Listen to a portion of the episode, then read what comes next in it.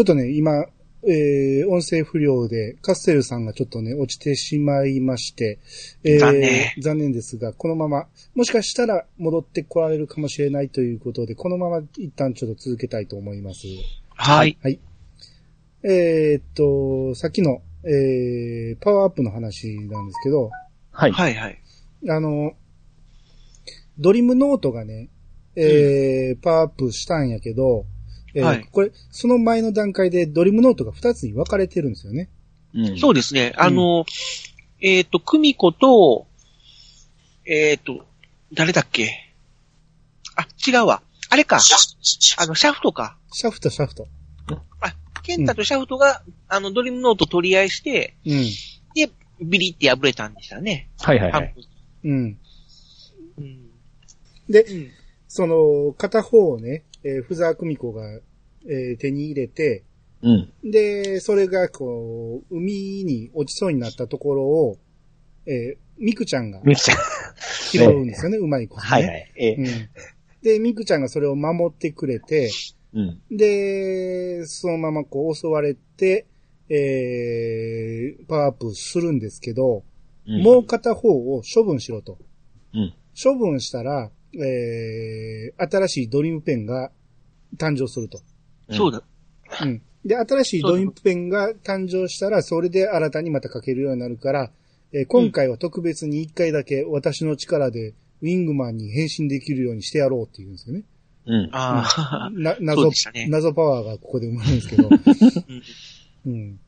で、だからここでね、その、残留思念っていうのはすごくよくわかる説明なんですけど、どこがどうパワーアップしたのかはよくわかんないですね。今後ですね確かなんかいろいろ説明はされてたようにはいや、思うけ説ど明はも。なかったと思いますね。この、パワーアップについては。こう、いろいろね、うん、こう、守ってくれたおかげで、その、ミクちゃんは、この、ドリームノートの、えー熱で、いえー回復したと。そういう説明はあったんですけど、うんあれ、別れてる時って使えんかったんでしたっけ？ドリームノートって。このドリームノートの設定もね、いろいろややこしくてね、うん。その、一番最初に、えー、ケンタが変身するじゃないですか。ええ。うんその後、しばらく開かないんですよ。ドリームノートああ、そうでしたね。えあの、開かない説明もないんですよ。なぜ開かないかっていう。え。あ、開けたみたいな感じで、あ開けましたそうよね。なんか開かなかったけども、その葵さんが、なんかこう、や、何回かや試したら、パカって開いたんうんでしたっけね。いや、えー漫画ではそういう説明なかったと思うな。なんか、なし崩し的に後で開いてたんですよ。そうですね。うん。で、説明的にはね、その3次元では10分しか効かないのかとか言ってたけど、うん。その10分しか効かへんのはウィングマンの変身時間であって、うん。ドリームノートが開かなくなるっていうのが、説明はなかったんですよ。あと、あの、キータクラーがね、うんその、この喫茶店におる人間全員死んでしまえって書くあんやけど。それが実行されなかった理由もないんですそれは、なんか後々で、あの、ドリームノートっていうのは、うん。あの、夢を実現にするノートやと。う。うんん。だから、夢がないと実現しないっていう。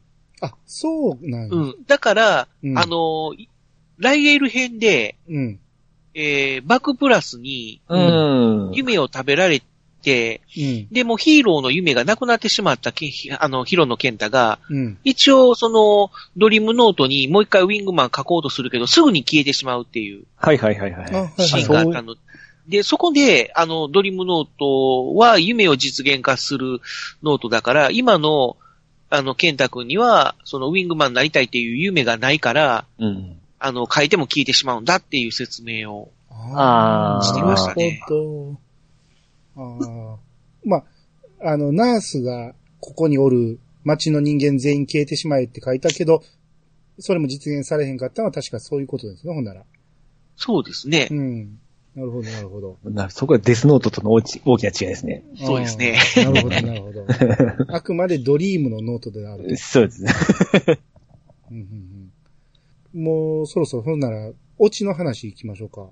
あ、まあ、ソーラーガーダーシルエットがあるえ、ほんならその辺話しましょうか？うん。あのーあれなんで変わったんだ？ただただ変わっただけでしたっけ？ソーラーガーダーシルエット。まあ、パワーアップしたってことですね。普通のガーダーがうん。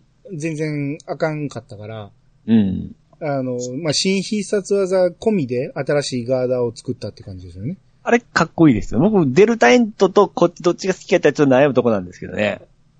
あ、そうですか？えーヒートショック、ヒートショック。ヒートショックが好き？いやー、ちょっと悩むんですよ。デルタエントもかっこいいですし。え、ガあのガーダーはどっちが好き？ガーダーはソーラーガーダーの方が好きですね。あ、そうですか。ええ。僕は初期のガーダーの方が好きです。ああ、そうですか。うん。そこはちょっと好みが分かれるところですね。あそうですね。だから、ソーラーガーターは、要は左右対称だけど、うん。ガーダー、あの、旧ガーダー、ウィングガーダーは、うん。えー、左右非対称非対称なんですよね。っていう感じあでねあれがかっこよかったあれ、ですよ。いいんですか。うん。まあ、ど、まあ、どっちもかっこいいですけど。アシンメトリーなところがね、ええはいはいうん。すごくなんか、隠してる部分も少ないし、うん。なんか、すごくかっこよかったんやけど、あのーソーラーガーターになると、ガーダーになると、だいぶ、その、隠れてるんで、ほんまに鎧みたいな感じになるじゃないですか。うん。うん。デザインは僕あっち好きですけどあね。ーうん。藤本さんどっち僕うん。僕はですね、あの、デザイン的には、あの、ソーラーガーダーの方が、個人的にはかっこいいとは思うんですけども、うん。あの、デルタエンドか、ヒートショックか、どっちかって言われると、僕はデルタエンド派なんですよデル。タエンドああ、僕もデルタエンドですね。あれやっぱかっこいいっすね。あの、分身して、ブランチ開始で。うん。はい。で、うん親指を下に下げるところうん、ね、やってましたね。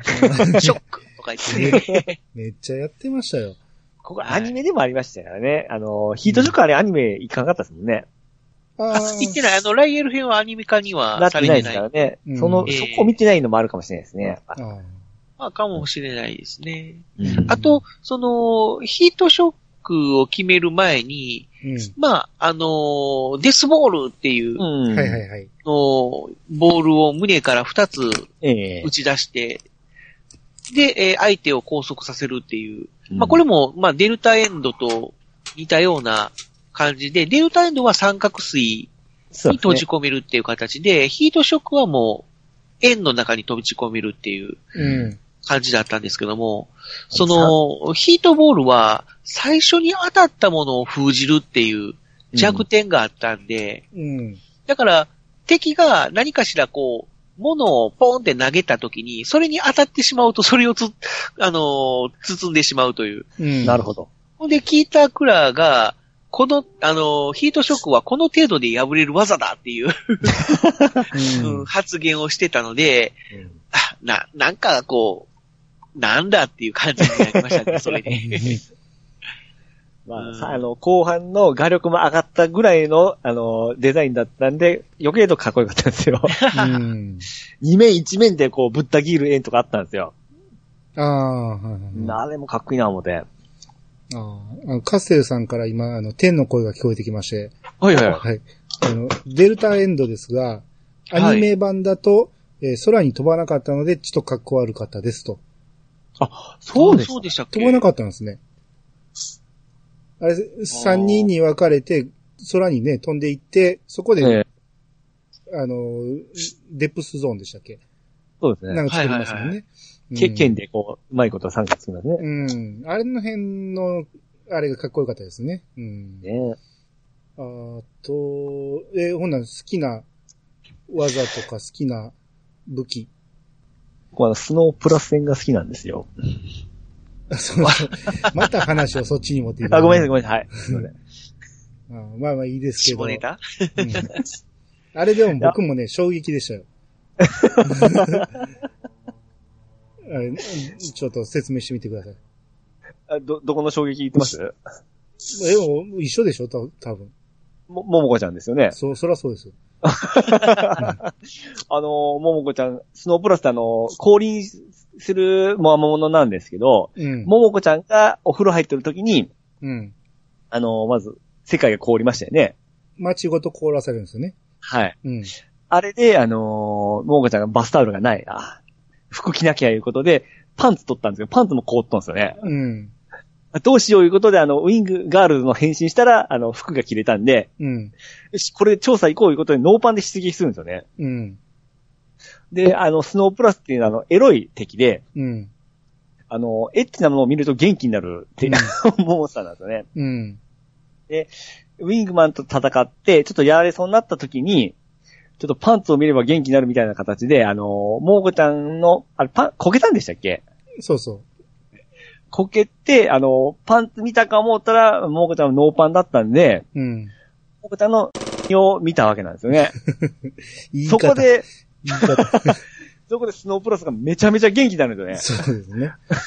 あれがクソ元気で面白かったんですね。うん、まあまあ一応あの説明ではケツを見たからって言ってたけど。ああ、まあですね。うんまあ角度的にね、え真正面でしたからね。えその子供心に何が見えたんやっていうね。そうですね。まだ、ううんん。で、大人になって、あの、今回読み返してまた笑ったのが、うん。ま、もう一回またスノープラスが弱くなったんですよ。うん。で、もう一回見ないと元気にならないことで、うん葵さんにするか、桃子にするか、ミクちゃんにするか悩むんですよ。うん。葵さん、こいつはちょっとタイプじゃないから嫌だって言うんですよ。うん。で、桃子ちゃんは、さっき見たから新鮮さがいまいちって書いてあるんですよ。そうそうそう。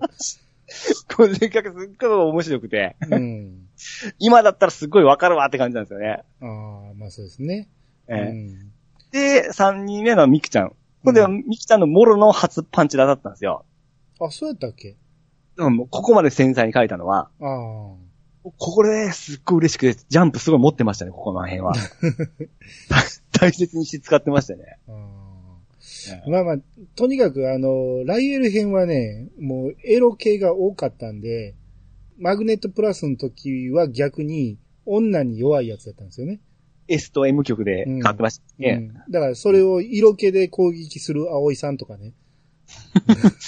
そ ん胸ツンツンやってましたからねうん。そんなんがすごい多かったんで。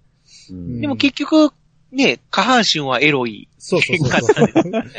下半身はエロいって言うとちょっと言い方があれだけど。あの、ミクちゃんベロベロベロとささ、さ、えーさせられてましたからね。ああ、サイツさん、ね。要は、あの、マグネットプラスっていうのは、えー、上、上半身と下半身が分かれて活動できるっていう、う。。うんまあ、キャラクターなんだよね。うん。で、その、下半身にも自覚があって、で、上半身は、まあ、女性に免疫がないと いうか、女性が苦手っていう、あの、性格で、で、下半身は 女性が大好きっていう。うん。もうこんなおもろ設定ですよね。うん。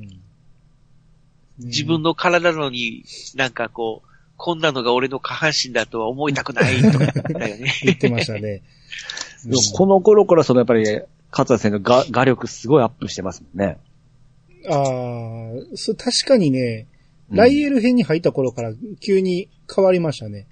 ええうん体の線のうん。描き方であるとか、その布の描き方であるとかですね。うん。というか、あの、扉とかですごく独特のタッチの絵を描くようになりましたねあ、この頃そうですね。うん。うん。なんていうのかな、あれ。なんかクレヨンで描いたようなうん線っていうんでしょうかうね。ん。まあわざとああいう描き方をしてるっていう。うん。まあ、漫画の方でその表現をすることってあんまりなかったけど、うん。なんか表紙絵ですよね。そうですね、うん表紙絵とか、まあ、単行本の冊子絵とかでう。うんん。あ、そうですね。よく描いてましたね。うん。広告が入ってたところによく絵が入るんですけど、そうですね。うん。そういうところにもね、あのー、桃子の登場が多いんですよね、結構。あああ、多かったですね。うんなんか個人的に桃子が好きらしいですよ、やっぱり。あそうなんや、やっぱり。先生、はいはあの、5巻に、あの、1988年、桃子19歳っていうあ絵があるじゃないあですか。ったあった。うん。あれ、可愛いっすよね。い。ああ、うんなんかあの、彼氏とそう腕です組んで、そうあ、あ、健太くん久し久しぶりみたいな。ちょっと大人びた顔なんですね。そうそうそうそうんで、1988年19歳いうことは、今何歳やっていう話でちょっとドキドキしますよね。う。なんであれ見たときに、あ、あの、桃子と、あの、健太がくっつくルートはもう、なくなったなっていう。そうですね。うん 実年齢で言うともう結構、おばはんですよね。実年齢、ああ、今ってことね。ええ まあ、そりゃそうでしょうね。もう、うもう、40とか、50とかその辺ですもんね。うん実年齢だとこの髪といい、この顔といい、可愛いです、ほんと、この桃子ちゃんは。うんん。うん。逆になんか、正義マンの男性陣あまり嫌い、あの、好きじゃなかったらしいですね。桂先生。ああ、そうなんですよ。あー。うん。まあ、確かにあんまり活躍せんかったですもんね。うん。あの、きそうなんですね黄色のやつだけが結構いじられてましたけど。う んあのあなたは暗いからベースって言われてましたね。あ、リロちゃんズの方でね。そうそうそう。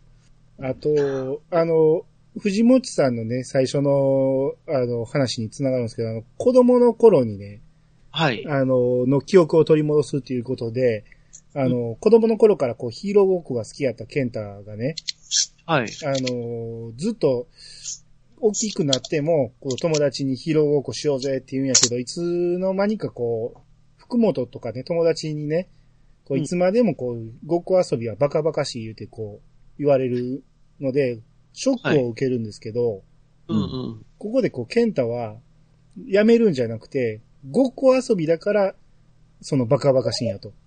うん。本物のヒーローになればいいんやっていうことで、こう、自分のヒーローを作り出すんですよね。そうですね。あの辺の設定はなかなかうまいなと思って。そうですね。で、うん結局それが、要は、本当の最終回の、うん。まあ、伏線まあ、あそこれはもう、図らずもなのかもしれないけども、うん。まあ、最終的には、あれ？繋がったなっていう感じにはなりましたもんね。そうそうそう。あれすごい重要なシーンでしたよね。う。うんん。ということで。ね、その、要はもう、ごっこじゃない、本当のヒーローになるんだと。う。うんん。う。うんん。ですね。それで、えーあの、当初の赤白のウィングマンを編み出すわけですよね。うん。そうですね。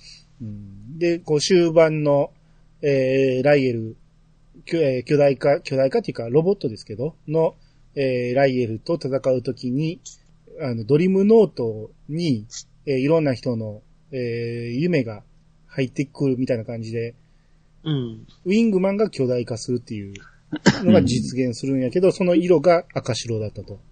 うん。そうですね。あれ、こうまあ、赤白かもしれないんですけども、僕は、僕の中の脳内ではう、ん。赤銀なんですよ。ほう。だから、ウルトラマンカラーなんですよ。あ、そうなんや。ああ、なるほど、なるほど。僕はそういう風なイメージを持ったんですよね。ああ、まあ、うん。だからやっぱ巨大化だし、うんということで。ああ、なるほど。で、もちろん最初、その、あのーあれは、あの赤い色は、ヒロノくんが手作りで。手作りで作ったウィングマンの色だっていう風に、まあ、ミクちゃんが言うシーンもあったんですけども、うん。うんそこでも赤としか書かれてない、今、あの、語られてないから、うん。うん。その白の部分、いわゆるその、あの、プロテクターっていうかな、その、うーっと、胸のこのダブルの模様というか、うん。要は模様の部分うん。は、要はもうトーンが張ってない、うん。いわゆる白黒で言えば白の部分になるんですけども、うん。俺、あのー僕は自分の脳内では、あそこは銀色なんじゃないかなと。ああ、いやいや、でもそれは面白いですね。うう。ん。あ、ウルトラマンカラーだっていう。なんかすごいしっくりきますよね、その方が。うん。あのカラーでは出てないんですよね。まあそうですね。もう、うんまあ白黒と言いますか、うん普通の、あの、あのーコミックではそういう書き方だったので、うんで、カラーにもされてないし、うん。で、なんか、あの、巨大化バージョンのウィングマンって、うなんかこう、フィギュアになったりとかしてないですもんね。ああ、そうでしょうね。なればええのになとは思うんですけど、うんうん、うん、うん、結構その普通の、あの、ウィングマンとかね、あとはその、ブランチした時の赤、青、黄色のウィングマンとかは結構フィギュアになったりうんしてるけど、うん。うん。なんかこう、巨大化バージョンも 作ってほしいな、とは、個人的には思ってるんですけども。ああ。ぜひその時はこの白の部分は銀色にしてみたい、してみたいなとは思ってる。ああはいはいはいはい。えーっと、で、そうやってこう倒しまして、で、その後さっき、えー、あらすじの時に言いましたけど、キータクラと戦って、でうんえー、キータクラに勝ったんやけど、えー死んでなかったライエルが現れて、葵を殺してしまうと。う。うんんで、えー、葵を生き返らせるために、こう、ドリームノートに、葵葵さん生き返れみたいなことをずっと、えーうん今までのウィングマンのページも全部消して書き換えていくと。うん。で、それも、うん。えーっと、最終回より前に、うん。もうドリームノートが全部いっぱいになってるっていう、要はもう余白がなくなってるっていうシーンがあって、ありましたね。うん。で、その、なんか防衛庁うん。に呼ばれて、あで、なんか、私たちもウィングマンにしてもらえることはできないだろうかみたいな、うん。あの、ことを言われたときに、もう残り余白がわずかしかなくて、そこには新しい武器を書き込む予定やったけどもう、。ん。うん、でもいいやと。みんなをウィングマンにして手伝ってもらった方が、あの戦力になるっていう判断で、うん。一応それで一応しょうあの引き受けると。うん。で、その後に、まあ、ドクターラーク、いわあの、葵さんのお父さんが出てきて、そのドリームイレーサーっていうのをうん。与えるんですよね。うん。で、これはノート1枚分うん、をまるっと消せるから、うん。もう古くなって使わなくなった武器を消して、そこに新しい武器を書き込むといいっていう、う。うんん。うん、意味で一応渡されるんだけど、うん。そのドリームイレーサーが最終回、うん。本当最後の最後で使われるんですよね。そうですね。まあ、1枚どころが全部消す。めちゃめちゃ使ってます。うん。ウィングマンのすべてを消して、うん。青江さん生き返る、青江さん生き返る、青江さん生き返るってずっと書き込むんだけど、うん。青江さんが目を覚まさない。うん。なんで生き返ってくれないんだよ、生き返れよ、青江さんって言って、うん。なんかシーンが変わって、第1話にうん。巻き戻るんですよね。そうですね。あれは、どうなんでしょう？時間が戻ったんでしょうか？それとも、人々のすべての記憶が消えて、うん。また一からリスタートしたっていうシチュエーションなんでしょうか？これはいろんな解釈があると思うんですよ。う。うんん。まあ、葵さんは、うんまあ、その記憶を持ったままうん。現れましたよね。うん。だけど、その髪の色は真っ黒で、うん。要はもうなんかこう、スケバンみたいなそう、ヤンキーキャラクターとして登場して、うん。で、ケンタがなんかこう、ディジャブを感じて、うん。葵さんの顔をじーっと見るけども、そのヤンキー少女は、ああ、お私の顔になんかついてんのかよみたいな形で言いがかりをつけて、うん。あ、いやいや、みたいな形で、いや、いや、ないんですけどもって言った時に、この怒ってた顔がふっとこう、寂しそうな顔になって、うん。で、キスするんですよね。うん。そうですね。ほっぺたにキスするんですね。ほっぺですね。うんケンタは、うわあ、知らない女の子にキスされた、うわあ、どうしようどうしよう、ミクちミクちゃんに怒られるって言って、うん。逃げていくんだけど、その時に、葵さんが、ケンタのカバンと、自分のカバンをスッと入れ替えとくんですよね。うん。で、ケンタは葵さんが持ってたカバンを持って家に帰ると。うん。で、その、すれ、えーすり替えたケンタのカバンを電柱のところに置いて、うん。で、それで去っていく、まあ、ポドリムスに帰っていくと。うん。そしたらその電柱に置いたカバンをみつ、ミクちゃんが、あー見つけて、うん。ケンタの家に届けるという第1話のうん。シーンにつながって、うん。ただ、まあ、葵さんのいない普通の日常うん。がリスタートすると。うん。ですよね。うん。うんで、まあ、そこで葵さんがモノローグで一人語りで、えー、まあ、ウィングマンのすべてを引き換えにして私は、まあ、生き返ったと。うん。で、私はもうこれで満足。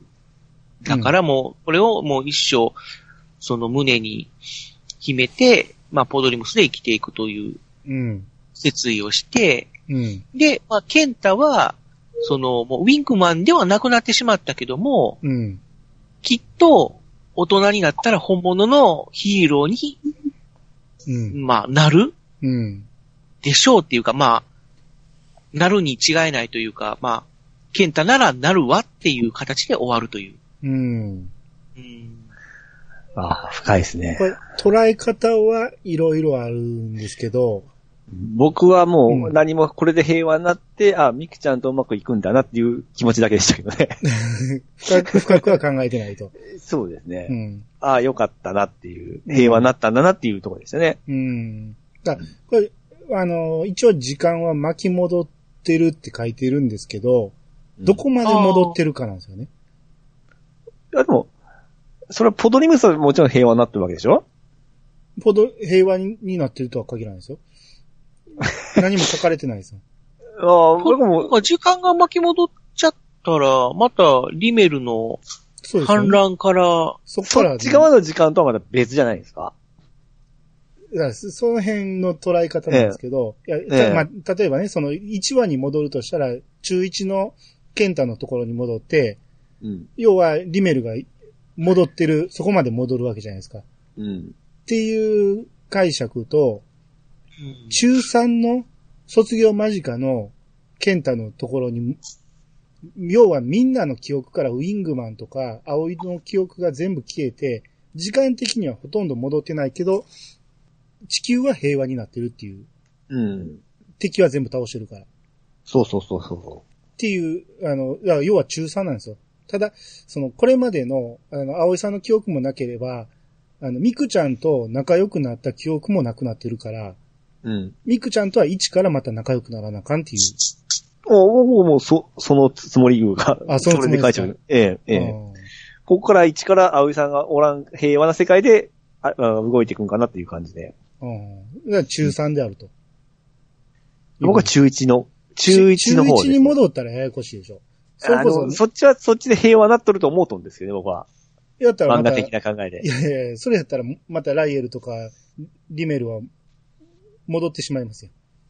あ、ま、漫画的にうまく解釈しますと、あっちの方はあっちの方にも片付いたわけなんですね。違う、違う次元に戻ってしまう。そうです。そう。現実世界の平和のとこだけ戻ったみたいな感じで。いやいや、すごいええな。そう。まあ漫画ですからね。まあその辺はうね、んちょっと、どう解釈していいのかっていう終わり方でしたけどもうね。ん僕の解釈はね、えまあ中1の第1話に戻るんですけど、うん。あの、もちろんそこにまで戻るとリメルも戻るんですよ。え。うん。だから、ポドリムスはまたリメルに、あの、独裁されてる状態に戻るんやけど、葵さんの記憶はみんななくなってるけど、葵さんはみんなのことを覚えてるじゃないですか。うんう。ん。要はこれまでの戦いの記憶は覚えてるんですよ。うん。だから戦い方がわかるんですよ、葵さんは。うん。うん。だから戦えるいうことですか。うんなぜ1話で3次元に来たかというと、その、ドリムノートを、その、武器として、武器を書くとかそういうことを、あの、全く想像もついてないんですよ。うん。いい人なんで、ポドリムス人は基本的に。はいはいはい。だから武器を書くとか、全く想像もついてない。だから、消滅させに来ただけなんですよね。3次元には。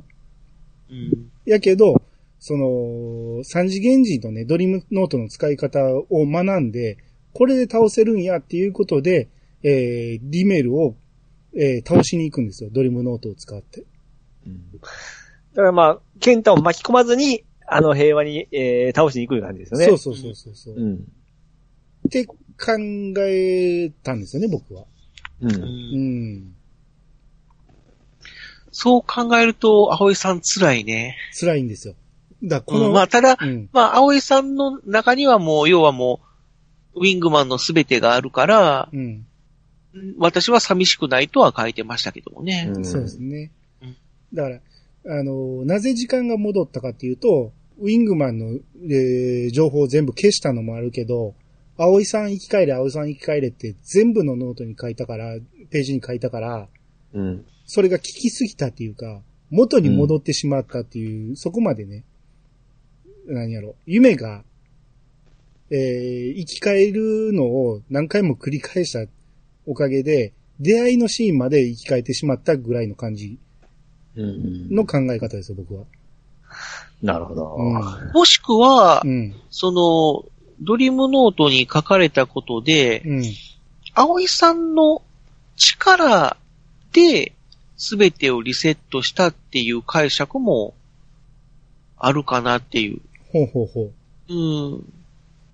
だから、まあね、一応、シーンが変わるまでは、うん。葵さんは目を覚まさないっていう感じになったけども、うん。でも、実はもうか、葵さんはもうすでに生き返っていて、うん。で、その時点で記憶をリセットっていう、記憶をリセットというか、まあ、その、えー、すべてをリセット。うん。記憶だけじゃなくて、もう、時間の流れとか、まあ、そういうのをもうすべてリセットしたっていう。ああ、なるほど。だから、その、葵さんは、まあ、その、ウィングマンの、要はもうドリームノートのすべてを、もう、葵さん自身が身に宿したんじゃないかなと。おー、なるほど。も、もしかしたら、あっこでほんまは生き返ったんやけど、葵さんがドリームノートに時間を戻せって書いたかもしれない。っていう考え方もありますよね、ほんなら。あの時間を戻せというか、時間を戻そうと願ったというか、じ、じ、もう、要はもう、葵さん自身がドリームノートになっちゃったんじゃないかなっていう。ああ、なるほど、なるほど。おー。面白い、うん面白い。それもいいですね。うん、だからもう、要は言ったらもう、葵さんはチートキャラになったっていう。そうなるともう、ライエル、ライエルじゃないや、あの、リメルなんか怖くないですよね。もう、概念になってしまったぐらいの。はあ。僕、ただこう普通に平和なポートリムスに帰るシーンだと思ってたんですけど、そこまで深く考えてたんですね。うんいや、っていうかね、逆にうそう考えないと落ちないっていうか、自分の中で納得ができないっていうか。そうなんですよ。子供の頃はピチさんの読み方でいいんやけど、大人になると納得できないんですよ、あの終わり方は。うん何か理由をつけんと。あ僕はあの、うん鬼面組と一緒やなぁ思って見てたんですけど。まあ嫌いじゃない終わり方なんで。うん、なるほど、なるほど。あの、カステルさんからね、また天の声が聞こえてきまして。お、はいはいはい。はい。あの、葵さんだけ過去に戻って分岐点を作って去っていったと。いう解釈らしいですね。分岐点か。ということだから、分岐点っていうことは、うん。要はもう、その、そうじゃない最悪の未来っていうのも、ある、あるっていうことにもなるかなっていうことで、うん。それは個人的にちょっと嫌やなっていう。う んそうですね。繰り返す未来もあるかもしれないですっていうことですね。そうやったらね。まあ、その考えだとうね。ん。うん。うんということは、そういうなんかこう、パラレルワールドじゃないけども、うんなんかそういうやや、ドラゴンボール的なややこしい 話になったりっていうのも考えられるんで、あと僕ね、想像、うん。この分岐点は、こう、ケンタとミクが会うきっかけを作ってくれたっていう。うんうん。だから、葵さんを介せず、ミクちゃんがそのカバンを拾うシーンを 作ってくれたっていう分岐っていうことでしょうね。やっぱりこの二人がうまくいかんとですね。うん。だって11後半ですか？後半ってもう完全に葵さんにシフトしとったじゃないですか。まあね、プロポーズしてましたからね。そうなんです。あの、うんミクちゃんが、あのーなんか、テレビ局で、ケンタが、あのー誰が好きなんですかってこう言われ、聞かれるじゃないですか。うん。ほんで、ミクちゃんがテレビ返してから、うわ、ヒロノくんたらってこう恥ずかしがっとんですけど、こ れ、葵さんなんだって言うてから、ミクちゃんが、え？みたいな形の顔とか出て、うん。おいおい、かわいそうとか見て、うん。それでミクちゃんがさらわれとる状態なのに、うんあの、葵さんに告白したり、うん。こいつ何しとんじゃいと僕は思ってたんですよ。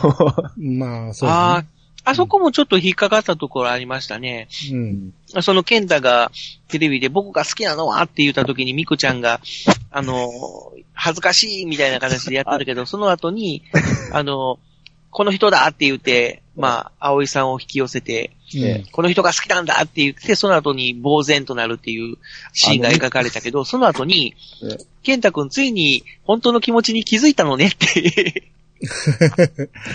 言ってるのに、あれ？ミクちゃん、あれ、気づいてたの？って。まあ、まあ、なんとか見てましたからね、あまあの、仲いいところちょ。うん、ちょくちょくそこは怪しんでる感じはありましたけどね。うん。そういった意味を含めて、やっぱミクちゃんと繋が、つかんといけんのかなと思って、葵さんが出したんじゃないですかね。うん。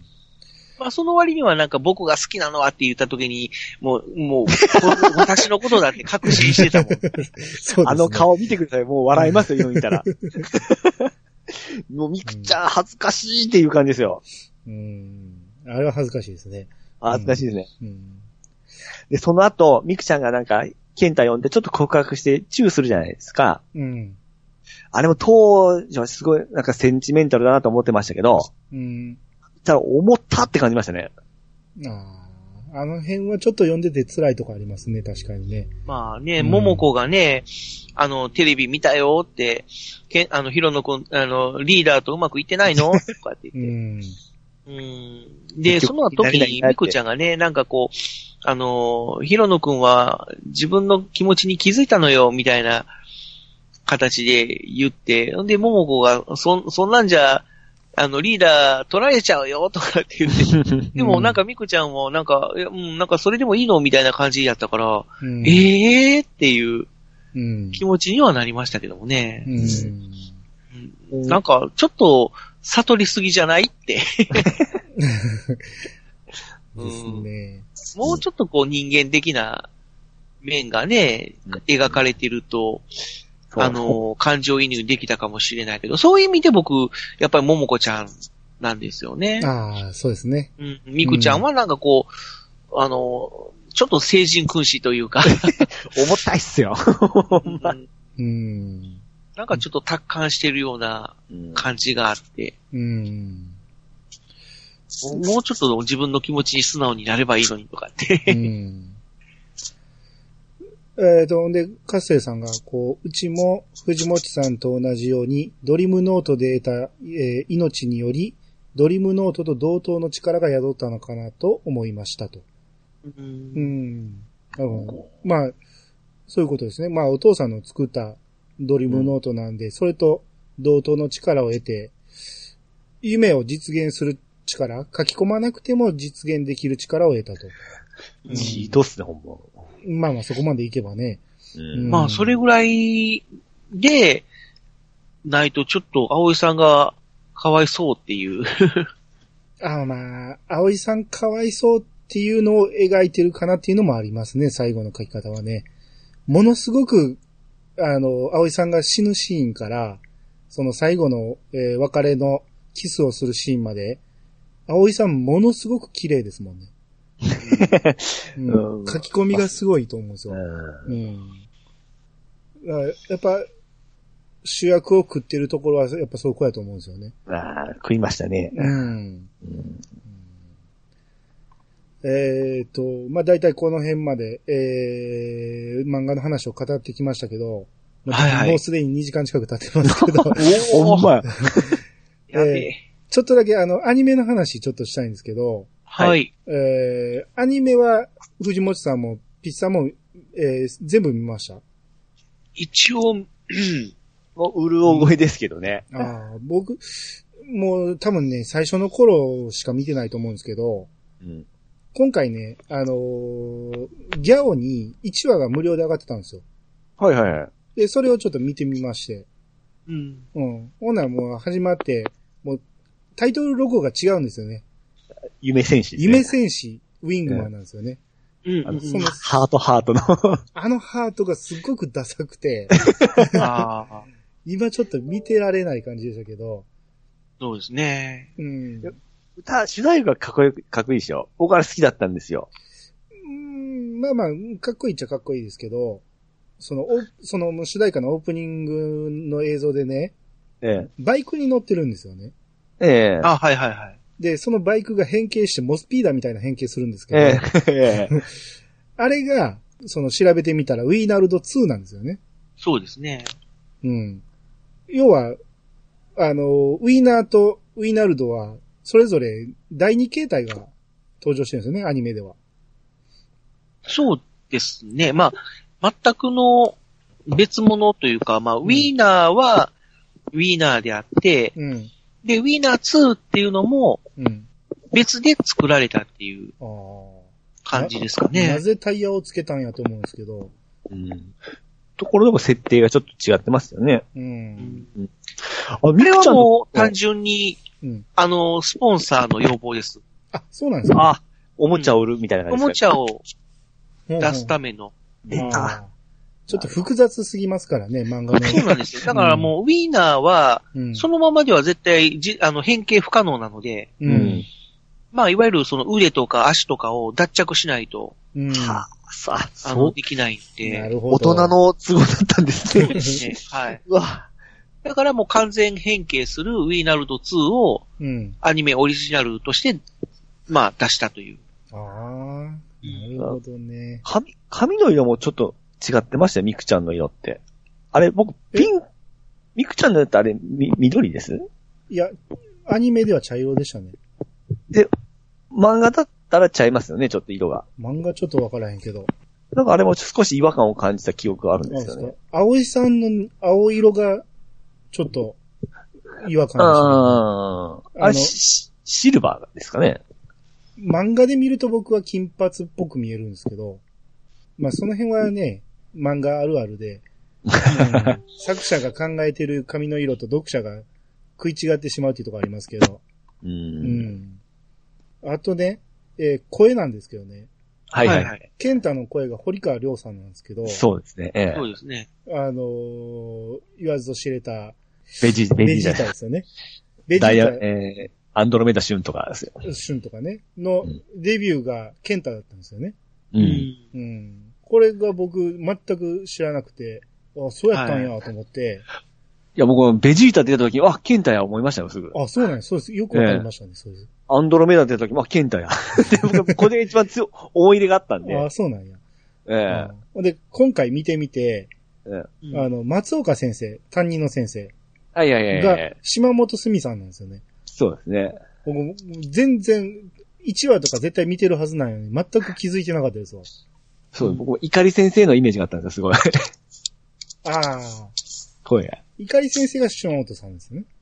だったんですかいや、違うんですよ。違うん誰ですよ。怒り先生の声だったような気がしてたんですよ。ああ、それ間違えてたってこと、そうです、はい。うん今回見て、ああ、島本すみさんや思って、うんナウシカとそんなに時期外れてないのに、こんなに役違うんやと思って。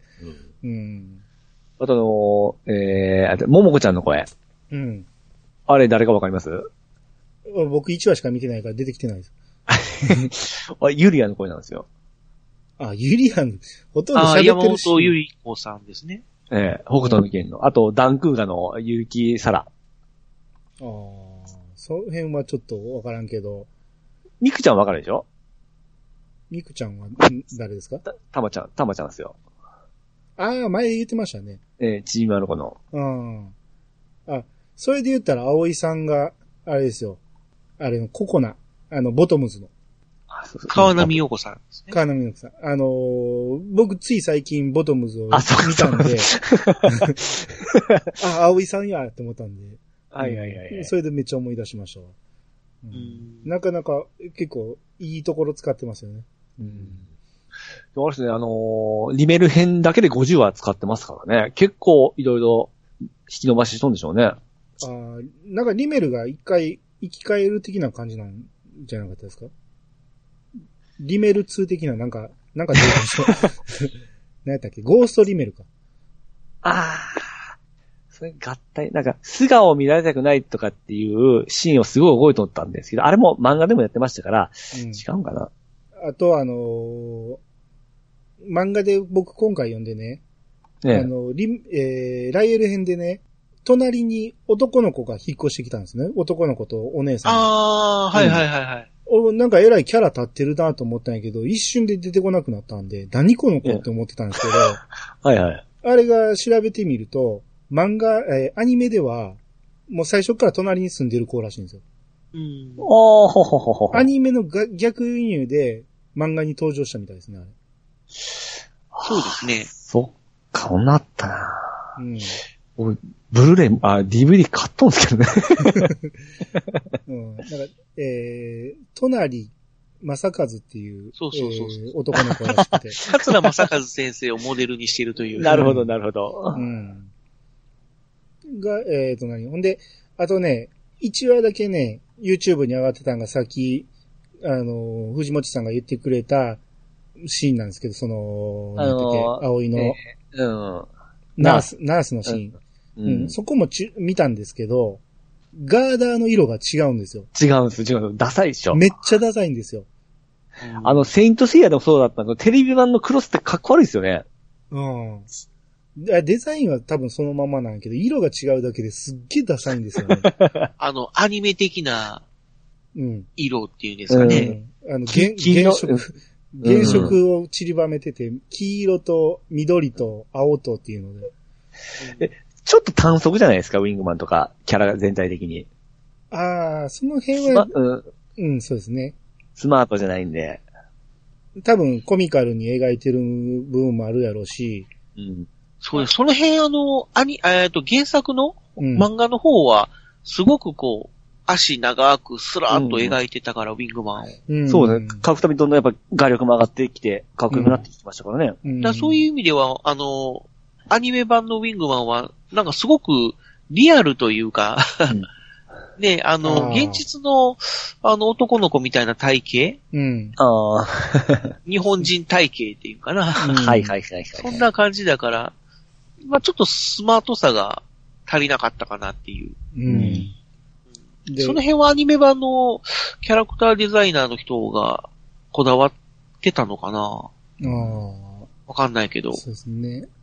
あと、この、打足のゆ夢戦士っていう、あれですけど、はいはい。これなぜつけたかっていうと、火曜日7時半の枠らしいんですけど、ねうん。これがもともと女の子、む女の子向けのアニメをずっと続けて放送してたらしああ、はいはいはいはい。くて、いきなりウィングマンを男の子向けのやつをやってしまうと、女の子の視聴者が離れてしまうかもしれんっていうことで、そこでかなり女の子向けの、あの、デザイン、デザインというか絵柄にいろいろ変えたみたいですね。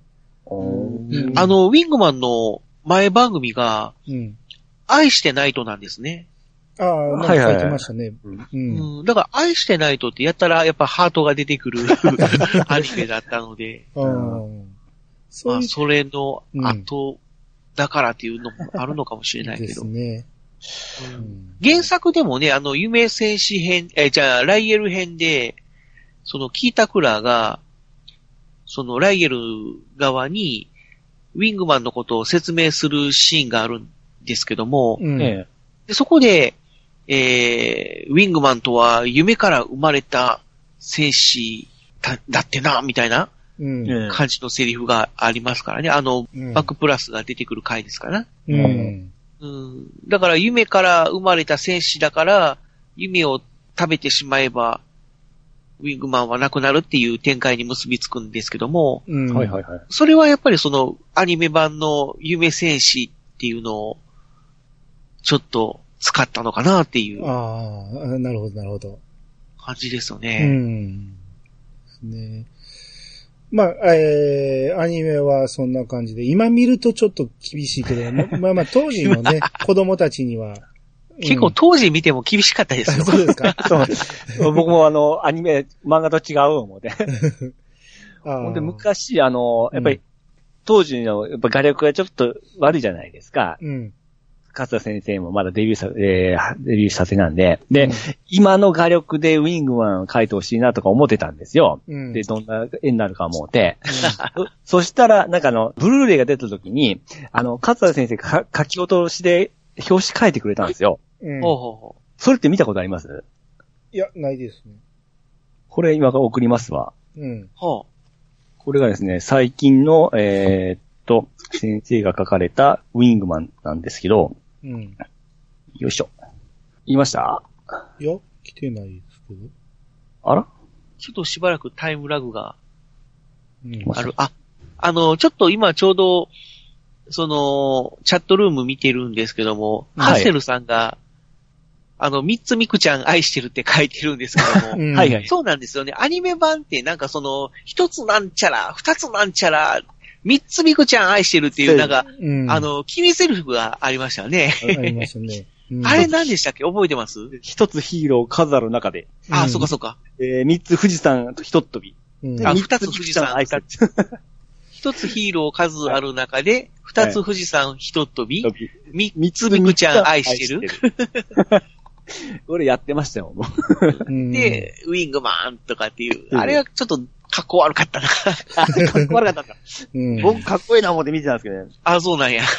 うんあら、行かないな、ちょっと待って。うん。あれは？来ないです。?DM の方？はあ、そうか、そう。DM の方送りますね。うん。言いました？うん。これミクちゃん、チンチクリンでしょ？全然ちゃいますやん。これでもちょっと変えすぎやな。葵さんはでも綺麗でしょでも、葵さんじゃないわ、これは。マジでどんな絵やろう。ケンタもちょっと違うでしょうん。で、桃子は可愛いでしょ今風の。桃子は可愛い。ねうん。桃子はでも、今で、ほらあ、いくちゃんひどいでしょこれ。ーうん、ちょっとひどいですね。これじゃちょっとショックだったんですよ。これでも、ウィングマンの陰影がすっごいかっこいいですよ。え ーかっこいいですね。うん。まだ見れないですか？ツイッター。これ今、あ、スカイ行きました、行きましプ、うん。た。行きましたね。これ見れるんちゃいます？あー。あ、なるほどね。みくちゃんちょっとちんちくりんでしょあー、でもまあ、ミクちゃんっていうのはわかりますね。でもヒロインっぽくはないでしょ？なんか。桂先生が今描いたらこんな絵になるのあか。ーそうだいぶ変わりますね。葵さんの顔が違いますもんね。いやこの葵さんだったら僕いけますね。あーキータクラーが完全になんかこう、バットマンみたいになってバます。ットマン。ああ、そうですね。あの、桂先生がバットマン大好きになりましたからね。そうあーうん。ですね。でも意外と、ウィングマンはそうですね。割とストレートなんですね。うん。まあでもこの陰影の付け方はちょっとアメコミ風ではありますうんではありますけど、ちょっとその筋肉質なね。うん。感じ。ね、首、筋がこう、ギュッて出てるような感じは、うん細マッチョっていう感じの。はいはいはい。ですね。これを見てもうふって思いましたね。うん。これがブルーレイの、あのー表紙らしいですよ。あなるほど。でもこのケンタの顔に、この前髪はちょっと合わないな、やっぱり。ですね。ケンタの髪型が今では、今風じゃないですからね。まあまあ、すごく漫画的というか。そうそううんこれいわゆる、なんかロン毛みたいですよね。うん。あ、うんそう、今風にしたらこうなるのかもしれないね。う。うんん。なるほど。まあこれちょっとちゃんも、うん。こう見ると、ただのパーマやね。全然パーマやね。そうなんですよね。うん。変化ないのは、まあ、ももこちゃんっすわ。うん。こまあのまあ、画像またあの、ハッシュタグに上げとくんで、また皆さんちょっとチェックしてそうみですね。てください。あ、でもこれ、うんサンプル、サンプルだって書いてあるけど、いいのかな？あ、そっか。えーっと、これカステルさんが書いてくれてるんやけど、ええ。えー、ウィングマン、ブルーレイディスクボックスで検索すると、画像検索すると出てくるみたいですね。うん。うん。だからサンプルって書いた方がいいんじゃないですか？その、だから、他に回してもこのサンプルって文字が入っとるから、あの、悪いことできないじゃないですか。ああ、まあまあ、これを悪用せんかったらいいことですね。そうまあ、うんそうですね。うん。で、えー、もうかなり時間が伸びてますけど、ちょこっとだけゲームの話すると、はいはい。えー、ゲームはね、あのー PC、えーうん88とか98とか、あとうん MSX なんかで出てるんですけど、はい。あの、僕はやったことないけど、ピーチさんはやったことある？やっともう、その、友達のお父さんのパソコンに入ってあったんで、うん。もう触らせてもらったっていうぐらいの記憶で、うんあ、ウィングマンやかっこいいっていう記憶しかないんですよ。うんで、あとあとあの BGM が我らの杉山光一先生のうん初めてのそのゲーム音楽らし,、らしくてですね。うん。初めて、、うん、初めてらしいんですよ。え、うんドラクエ、ドドラクエより前やったんですか？前に、はい。うん。へえ。なんか、ウィングマンの2作目の、あれがそうらしいですね。もう、僕聞いてみましたけど、えもうめっちゃ杉山先生っぽい。ドラクエとは違う感じの杉山先生っぽさですわ。あもう当時から。うん。ドラクエとは違うっていうのはどういう感じなんでしょうね？あー聞いたらわかるけど、ドラクエでは使わへんけど、ドラクエっぽい。うん。杉山先生が作曲したっていうのがわかる感じがします。うん。これ、どこで見れたかな？YouTube かなんかで聞けるはずなんで。これうん結構面白い、スク当時のエニックスから出したんですよね。そうですね。うん。面白そうだったんですけどね。うん。ただね、うんあの、アドベンチャーなんですけど、はいはいはい。手打ちなんですよね、行動がすべて。全然わからなかったです。まあまあでも、選択肢は表示されてあったんで、それを自分で手打ちするっていう感じでしたね。さ友達のお父さんこれ持っとったんで、ハイカラですよね、今考えたら。なんであったんか覚えてないんですけど。うん。まあまあ、なかなか面白いけど、結構すぐ解けるらしいですけど。うんそういうのを書いてましたわ。う。うんん。うんまあまあ、杉山先生がやってるということで、ちょっとね、どっかでリメイクしてほしいですね、これ。そうです。うんスクエアエニックス、スクエアエニックスというか、当時はエニックスか。そうそうそうです、そうですはい。うん。エニックスパソコンの会社だったんですっけ、確か。うん。すごいちゃんとしたうんゲームメーカーですね。うん。あと杉山先生のコレクション CD みたいなのがあるんですよ。その中にありますよ、この曲あは、。そうなんや。ええ。だから、レンタルで行けばあるはずですよ。ほうほうほうほう。うんなるほど。最近でもありました、見ました。うん。まあ、あのー今やる環境は多分ほぼないと思うけど、ないですね。はい まあ、あのーちょっとね、検索すれば画像も見れると思いますんで、よかったら、えーチェックしてみてください。はい。はい。えー、ということで、えー結構長く喋ってますが、えー今日はこれぐらいにしときましょうか。そうですね。はい。ということで、えー今日はウィングマン会でした。はい。はい、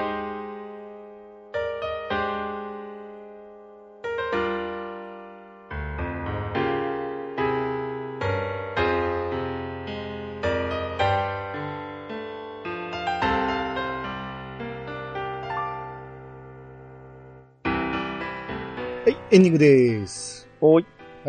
えー今日は皆さんありがとうございました。ありがとうございました。えーっと、どうですか？今回初めてイヤサガに出ていただきましたけど、もちさん、ちょっと感想的なものをいただいていいですか？ああ、いやいや、もうなんかついに兄さんとお話がうん。できて、まあ、あの、ピチカートミルクさんもそうなんですけども、なんかいつもラジオで聞いている人とおしゃべりができて本当に、わあ、よかったなっていう感動のひとしおですね。こ こちらこそですよ。いやいやいやいや。いやあの藤もちさんと喋ってるっていう、なんか感動ですよね。いや、やっぱ白色やなって感じで聞いて、聞か、えー聞いてま、えー聞いて、聞き入ってましたね。うん。うん。ね、僕らの説明と全然ちゃいますよね。違いますね。あ、そうですか。うん、素晴らしいなと思って。えうんはい、ありがとうございます。はい。で、途中からちょっとね、音声不良でカステルさんがね、あの、まあ、あの、これは聞いてもらってるんで、コメントで参加していただいてるんですけど、はい。ははいい。最後のね、ちょっと挨拶がちょっといただけないので、心苦しいもけど。文字で。うん。あの、次元の方に。そうですね。あの、あ今またあ、何か入力していただいてる。はい。うん。今、カステルさんからのメッセージがいただきました。はい。大変申し訳ありませんんといただきました。これでいいんかっていう話ですけど。はい、ありがとうございます。ありがとうございます。えーうんえー最後に、はいえー藤本さん、告知の方、よかったら。はい。はい。ありがとうございます。はいじゃあまあ、今回、ウィングマン会ということで、うんまあちょっとヒーローつながりのうん。告知をさせていただきたいと思いますけども、あの、私、藤持、あの、ヒロの健太ではありませんけれども、えー自分で、えーヒーローを作ってしまいまして、そちらの方が、あの、愛知県東海市という場所で、えーご当地ヒーローという活動をさせていただいている、鉄鋼戦士東海座と言います。うん東海座というのは、その、東海市が鉄の町ということで、えー、まあ、その鉄をイメージしたキャラクターで、はいはいはい。で、えー、悪の怪人が、えすべての鉄を錆びさせるという、うんアカンガネという、うー敵組織がありまして、うんえーそこのお悪の怪人とお日々、い人知れず戦っているという、ううー、体の、体のって言うとあれだけど、うんまあ、そういうヒーローでございます。えーその、鉄鋼戦士東海座の、えー活動がですね、えー12月の15日に、うん。東海市に集落園公園という、うん。うー奈良の大仏よりも大きいという、うー大仏様が鎮座している公園があるんですけども、おう。えーそこの園内に多目的ホールというのがありましてですね、はい。まあ、その周辺を幸せ村と呼称されているんですけども、うん。えーそこで、えークリスマスイベント、幸せ村にサンタがやってくるというイベントが行われまして、うんえーそこで鉄鋼戦士東海座ショーを、お行うこととなっております。もし、来れる方が おられましたら、ぜひお立ち寄りいただければと思います。うん。その時は、いやさがを聞いてきましたと言っていただければ、うん東海座が、ありがとうと言ってくれるで思います。おーいいですね。すごいっすね。うん。ね東海地方の方、えーあとうん。あ、ごめんなさいね。うん。えー12月の16日、うんえー日曜日なんですけども、うん。こちらは、あー東海市にある大田川駅という、えー名鉄、えー名古屋鉄道の大田川駅というう駅のすぐ、降りてすぐそばに、えー東海市芸術劇場というのがうんあ。るんですけども、うん。えーそこを、えー中心にして、東海市ヤングフェスティバルというイベントが開催されます。うん。まあ、ヤングフェスティバルと言いましても別に若い子だけのイベントではなく、あの、老若男女、誰でも、えー参加していただけるイベントとなっております。でこちらの方で東海座がいろいろグリーティングしたりとか、えー地元アイドル、チタ娘の女の子たちと一緒に 遊んだりとか、えーまあそういう形で活動していると思いますので、うん。えーこちらの方もよかったら、えーお立ち寄りいただき、えーいやさがを見たよと言っていただければ、うん。ありがとうと言います。それ、ありがとうっていう決め、決めポーズみたいなのはあるんですか？その、まあ、東海座がいくつか口癖みたいな、はいはい。ものがあるんですけども、ええ。その塔の部分が東海座の塔と絡んああの、ダブルミーニング的になっておりまして、うん。ありがとうっていうのと、おめでとうっていうのと、はであと、その、鉄鋼戦士なので、〇〇してっこうっていう、はははははは。まあ、口癖があって、要所要所でそれを使っております。うん。なるほど、なるほど。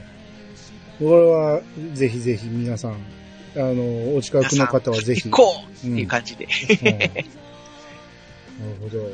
あと、えー東海座の LINE スタンプがありますので、うん。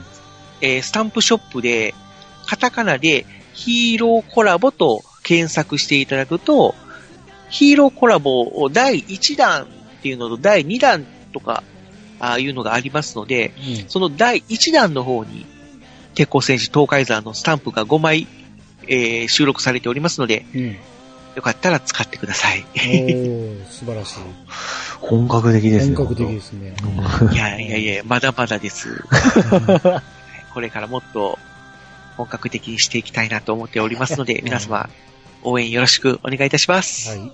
まあ、ピチさんね、東海山もそうですけど、あの、北娘にね、会いに行かんと。ですね。はい。えー、ということで、えーと、最後に、カステルさんから、あのーえーメッセージ来まして、はいえーはいえーカステルは告知はありませんが、次回マイクと PC をきちんと用意して、リベンジさせていただきたいです。といただきました。はあ、ありがとうございます。い、ぜひぜひ。はい。お待ちしておりますんで。はい。えー、ということで今日は、えー、藤もちさん、カステルさん、えー、あとピチさんも、今日は長い時間、ありがとうございました。ありがとうございました。よいしょ。皆様からのお便りをお待ちしております。メールアドレスは、やさが .pc、アットマーク、gmail.com まで。ハッシュタグは、ハッシュタグ、いやさがをつけて投稿していただけると、番組内で紹介するかもしれません。ということで、いやさがしましょう。お相手は、兄と、石川とミルクと、藤持ちと、カッセルでした。あれ、天の、天の声が。はい、えー、またお会いしましょう。さよなら。さよなら。さよなら。さよなら。